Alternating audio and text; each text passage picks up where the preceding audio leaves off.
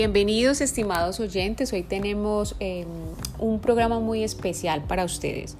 Hablamos eh, siempre de los servicios de salud, la calidad, ¿cierto? Este eh, podcast se llama Marketing en los servicios de salud hoy vamos a tocar un tema sobre el tema de la calidad, pero vamos a tener la otra cara de la moneda y es precisamente esos em, clientes, pacientes que están allí, pues Mm, disfrutando de esos servicios de salud, a ver qué tal, eh, cuál es la opinión que ellos tienen con respecto a estos servicios de salud. Acompáñenos. Bueno, tenemos eh, en la mañana de hoy una invitada muy especial, eh, la señora Patricia, que ella pues ha venido en representación de su EPS y quiere contarnos, digamos, que esas experiencias que ella vive eh, con esa EPS. Es muy importante para nosotros pues poder escuchar a nuestros pacientes, clientes finalmente, para poder, eh, por supuesto, mejorar el servicio y prestar un servicio de calidad. Entonces vamos a escuchar cuáles son los comentarios de ella. Bienvenida, buenos días, señora Patricia. Buenos días, Carla. ¿Cómo está? Muy bien, muy feliz de tenerla el día de hoy con nosotros.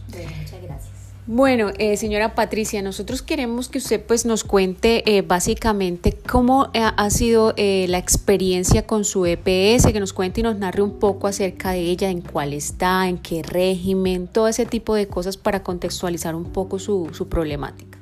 Bueno, bueno Carla, mm, estoy en el régimen subsidiado, ¿sí? Anteriormente, eh, hace unos años atrás, yo era, eh, pertenecía al régimen contributivo y estuve con la EPS Comeva. Realmente mi experiencia mm, eh, fue muy positiva, me gustó mucho la atención, me sentí siempre bien atendida. Eh, hubo un momento de la vida en que no pude seguir cotizando, estuve un tiempo sin, sin salud y me tocó apegarme al, régimen subsidiado, al cual pertenezco ahorita, que se llama Ensanar. Bueno, yo sí le agradezco mucho porque si esto puede prestarse para que eh, en adelante puedan haber unas mejoras en este servicio, porque realmente a veces, pues uno dijera, como no está pagando, que se pues debe de tener resignación para que sucedan todas las cosas que suceden, pero a veces de verdad eh, no hay ninguna consideración al cliente. Y en última, eso no es un servicio pues regalado, eso sale del bolsillo de todos nosotros los colombianos. O sea que debíamos de tener un mejor trato de alguna manera en lo público, que también hayan unas, no sé, unas, unas normas que vayan para mejorar una buena atención o prestar una buena atención. Bueno. Eso quiere decir, eh, señora Patricia, que usted, eh, su percepción del servicio del régimen contributivo al régimen subsidiado, ¿cree usted que hay diferencia? Claro que sí, hay diferencia. Eh, por ejemplo, en los tiempos de, de usted pedir una cita. Ejemplo, usted, por ejemplo, eh, yo pertenezco a la, a, la, ERA, al servicio de la ERA.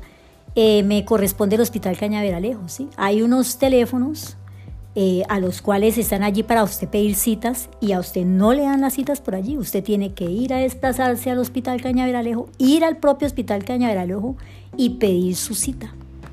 O sea, porque es el régimen subsidiado, hay más eh, obstáculos, digamos, para eh, la, el acceso al servicio. Exactamente. Sí, no, o sea, debería haber una línea donde usted pueda llamar, pedir su cita, o ellos también ofrecen una red de servicios eh, por la página, pero eso no funciona. Bueno, eh, Vamos a hablar de la EPS, ¿cierto? Que pues, no podemos hacer nada porque ese es su EPS, con lo cual nos toca nombrarla. La EPS que usted ha nombrado es la EPS en sanar en el régimen con, eh, subsidiado.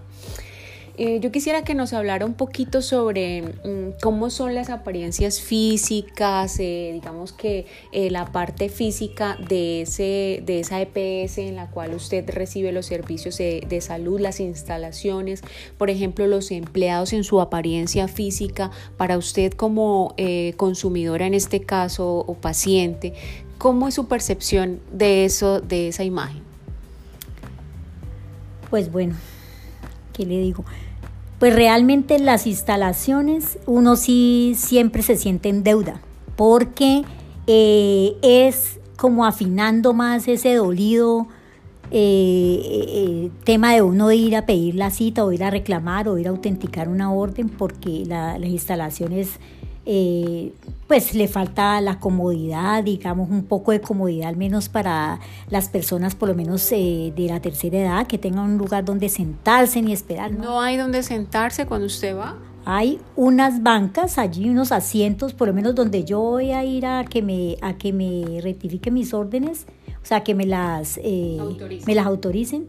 Hay unos asientos, pero es que la demanda es tremenda. O sea, va muchísima gente. Muchísima gente, o sea, muchísima gente todos los días, porque no solamente la gente que va a, a, ¿qué, me dijiste? Autorizar. autorizar, sino que usted vaya y autoriza, pero la gente tiene que volver nuevamente a ver por qué es que no la llaman, por qué es que no le autorizan el medicamento. Entonces, yo no entiendo y hay pues un colapso allí de gente todos los días, todos los días mucha gente allí en las instalaciones, entonces mucha gente afuera recibiendo sol o agua todo el día porque pueden entrar tantas personas, se llena eso allí y la gente afuera esperando pues el sol, no hay ni siquiera una, una, una sede donde pues al menos uno eh, prevenirse del sol o la lluvia o lo que sea. Claro, un poco más de organización quizás, ¿cierto? Bueno, y en cuanto a ese personal, ¿qué tal eh, son, por ejemplo, en cuanto a la confiabilidad del servicio? Es decir, eh, tienen simpatía, son simpáticos, son agradables, son personas que atienden con, con un servicio humano hacia usted como paciente o cliente o cómo es esa, ese trato que le dan esos empleados allí? Pues mire, lamentablemente pues no podemos meterlos a todos en el mismo saco porque sí algunas personas por ahí, pero muy pocas se destacan, porque por lo demás, o sea, no saben ni informar siquiera, o sea, desinforman, porque no están enterados, eh, son poco empáticos con la gente también, poco considerados, pues no sé cuáles serán las, las normas para ellos con el trato, pero yo creo que cuando uno trata público debería de tener un poco más de empatía. Con por supuesto que sí, sobre todo en este servicio. Eh, cuéntenos un poco, por ejemplo, en cuanto a la, mm, al tiempo prometido eso es muy importante para nosotros en salud medirlo, o sea, la promesa que le dicen a usted, vea, nosotros le vamos a entregar el medicamento tal día, se lo entregan o tiene usted cita tal día, a tal hora, ese tiempo prometido se cumple en esa, en esa EPS, en ese servicio. Pues mire, con el tiempo de la atención del médico siempre existe pues una hora y una fecha para ir al médico. Sí, se cumple pero en general cuando usted sale del médico que necesita su medicamento, que necesita eh, tomarse unos exámenes y tiene que hacerlos autorizar, allí es donde empieza el calvario de, uno, porque usted va a ser autorizar, tiene que ir a un lugar a que le autoricen sus exámenes más básicos, a que le autoricen un medicamento también de lo más básico sea o alto costo, lo que sea, usted tiene que ir hacer esa fila y no se cumple porque usted el mismo día que usted va a radicar, usted tiene que volver a los 8 o 15 días porque a usted le dicen lo llamamos, le avisamos por tal por la página, por el correo, ese mensaje nunca llega, nunca lo llaman a uno, eso no funciona la plataforma y entonces uno tiene que regresar a hacer la misma fila que se hizo para ir a, a llevar a que le autoricen, para que le digan a usted por qué no lo han llamado y y entonces ese fácilmente se puede estar pasando un mes para la adquisición de su medicamento o la autorización de sus exámenes. Se puede decir que hay un reproceso allí, ¿cierto? O sea, tienen ustedes que volver solo para que le digan sí o no. Sí, entonces uno diría, no cumplen los tiempos, porque es, ellos están haciendo mal la tarea, porque eso es represar el sistema para ellos mismos también. Cuando no hay esa eh, ese conducto para, para, pues para que todo se cumpla, pues esa misma gente va a tener que volver allá, volver a hacer filas y va a mantener a toda hora la sede pues llena, porque en esa rotación está todo mundo siempre. Claro que sí. Bueno, hablemos un poquito de otra variable muy importante y es esa capacidad de respuesta, es decir, ustedes están bien informados, se siente, usted se siente o, o es percibe el servicio como que la informan bien a tiempo de las cosas que pasan. No, no me siento informada. Eh, o sea, si usted me dice que están informándole a uno constantemente por un correo, por un teléfono que usted tenga, de que usted, eh, por ejemplo, eh, no ha salido su orden, y hubo este cambio de sede, eh, tienen que dirigir, no, uno simplemente voltea como loco porque usted va un día, un día me encontré que ya por lo menos fui a, reclamar mi medicamento y que no. O sea, ya no era el contrato con Ensanar, sino que tenía que ir a, otra farmacia. Para ir a otra farmacia usted no se puede presentar simplemente así como así, no que tenía que ir a, a ensanar a la sede principal, hacer una fila muy larguísima para que le dijeran en dónde le correspondía a usted y así, o sea, o sea piensan que es que, el, que la gente no trabaja, pues que uno está Exacto. todo el tiempo y que tiene las 24/7 solo para arreglar un problema de dónde usted quedó ahorita, de dónde le toca ir a recoger el medicamento, no, la gente, la gente del subsidiado también es gente que trabaja.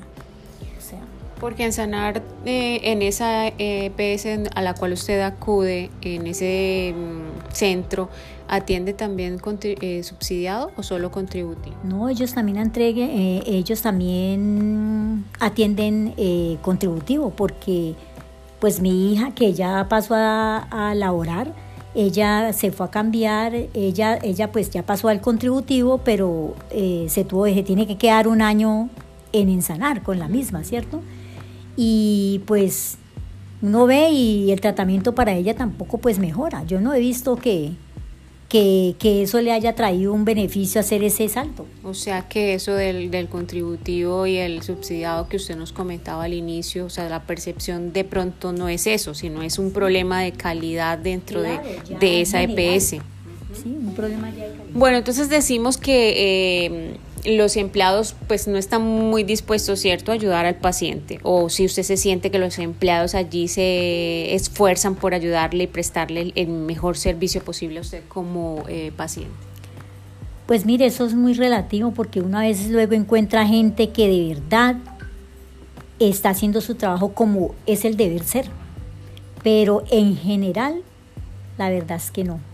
O sea, eh, no sé esta gente cómo, cómo es que lo perciben a uno. O, o, yo no sé, una vez hasta se pregunta, ¿será que es que a ellos les dicen este debe ser el comportamiento en general para todo el mundo? Porque uno a veces no entiende, o sea, de verdad, uno como ser humano debe tener al menos un poco de empatía con el otro y ser considerado, pero uno no ve eso, la verdad.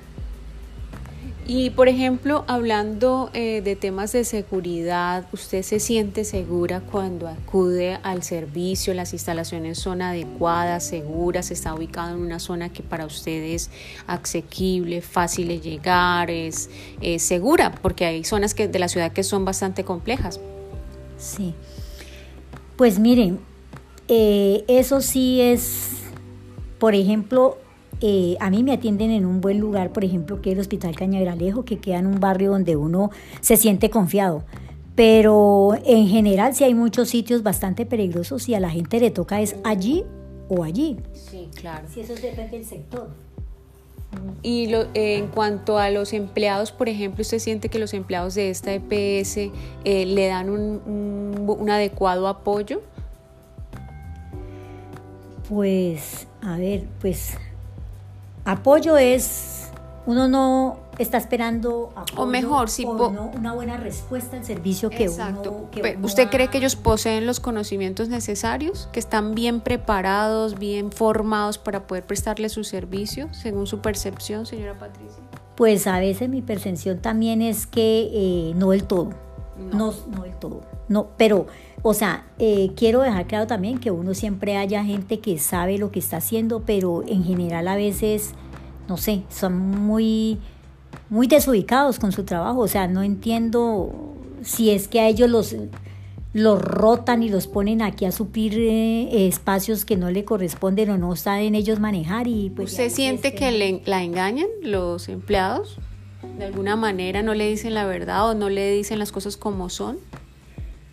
Pues no más bien engañada, sino muy desinformado lo dejan a uno. O sea, uno queda en un limbo porque, eh, o sea, le están diciendo una cosa y usted piensa que eso es, pero cuando va y la realidad es otra.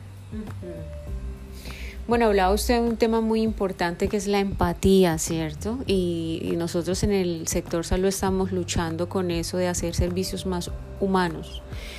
Em, es muy importante esta variable que, yo le voy a consultar. Ahora sí me gustaría saber si eh, pues personal de allí eh, pues muestra interés por ustedes los pacientes. Pues mire, eh, sí los hay también pero dado el grueso de, todo el servicio, no se compadece, no se compadece con todo el establecimiento, pues. En cuanto, por ejemplo, al interés, ellos muestran interés por ustedes, realmente por solucionar esos pequeños problemas o grandes problemas, porque realmente, pues, con lo que usted nos cuenta, son problemas bastante significativos. Ellos muestran interés de alguna manera por solucionar esas incidencias que ocurren. Pues, ¿qué le digo? Son comprensivos con ustedes. Sí, pues. ¿O no? Eh,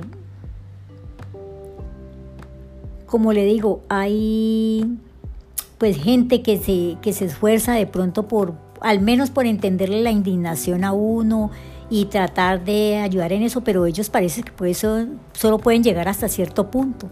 Pero no es de todos. Hay gente que a usted lo recibe hasta con maltrato. O sea, como quien dice, pues aquí es así o es así y ya y no puede usted decir absolutamente nada, tiene que adaptarse a lo que hay, mejor dicho. Exactamente, sí. Dolorosamente, sí. Bueno, señora Patricia, muchísimas gracias por este pequeño mm, mm, resumen de, su experiencia en el servicio de salud, en el régimen subsidiado, eh, con la EPS que ya pues, nos ha comentado. No sé si quiera dar pues alguna mm, un final, pues un resumen final. ¿Usted qué espera? ¿Cuál sería eh, realmente el servicio ideal para usted como paciente?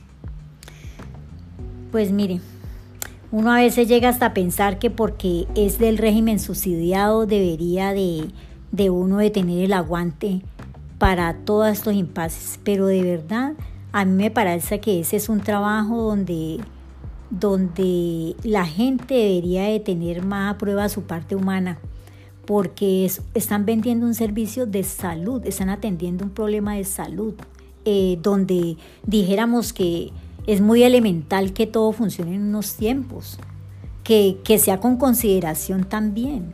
Pero uno a veces eh, no le echa la culpa del todo, digamos, del comportamiento como ellos asumen al cliente, sí pero es la empresa la que de pronto no les brinda a ellos los soportes pues para, para que todo ande, pero realmente al menos tener más solidaridad con, la gente, eh, entender que un problema de salud es un problema de salud tremendo, o sea, deberíamos de, de merecer, así sea subsidiado, un mejor, una mejor atención.